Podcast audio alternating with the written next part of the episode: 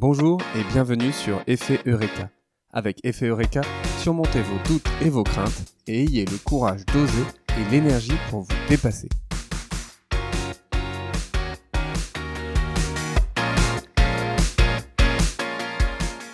Lorsque j'ai annoncé ma reconversion de responsable financier à professeur des écoles, on m'a posé beaucoup de questions. D'où est venue l'idée de devenir prof? Qu'est-ce qui t'a décidé à franchir le pas?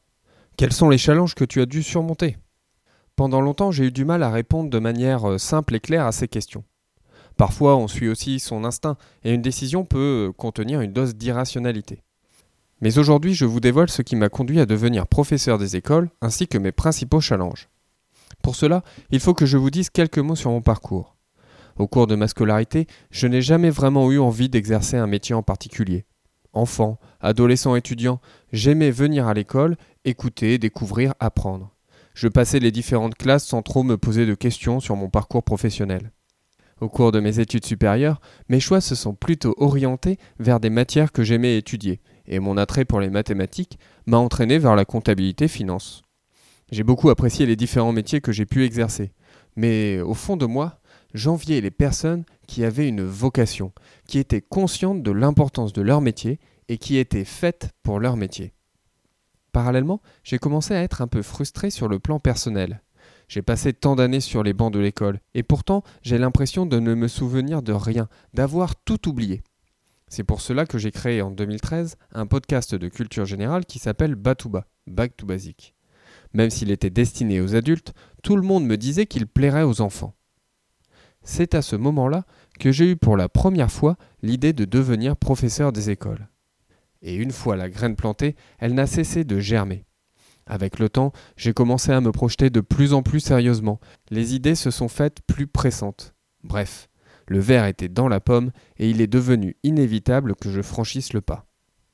Évidemment, tout s'est construit au fur et à mesure, par petits pas. Au départ, je me suis renseigné sur le métier, j'ai lu des livres, j'ai fait un stage de plusieurs jours dans une école de CE2, j'ai fait les portes ouvertes de l'ESP, et tout s'est enchaîné rapidement. Je me suis inscrit pour le concours, je l'ai eu, et me voici professeur des écoles. Alors quel a été le plus gros challenge? Pour moi, il y a un grand cap, un moment qui me fait euh, vraiment mal au ventre. C'est le moment où on décide d'en parler à nos proches.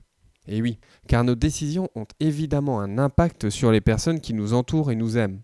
Alors, ce n'est pas facile de venir mettre une dose d'incertitude avec un nouveau projet. Et puis, euh, ce n'est jamais le bon moment.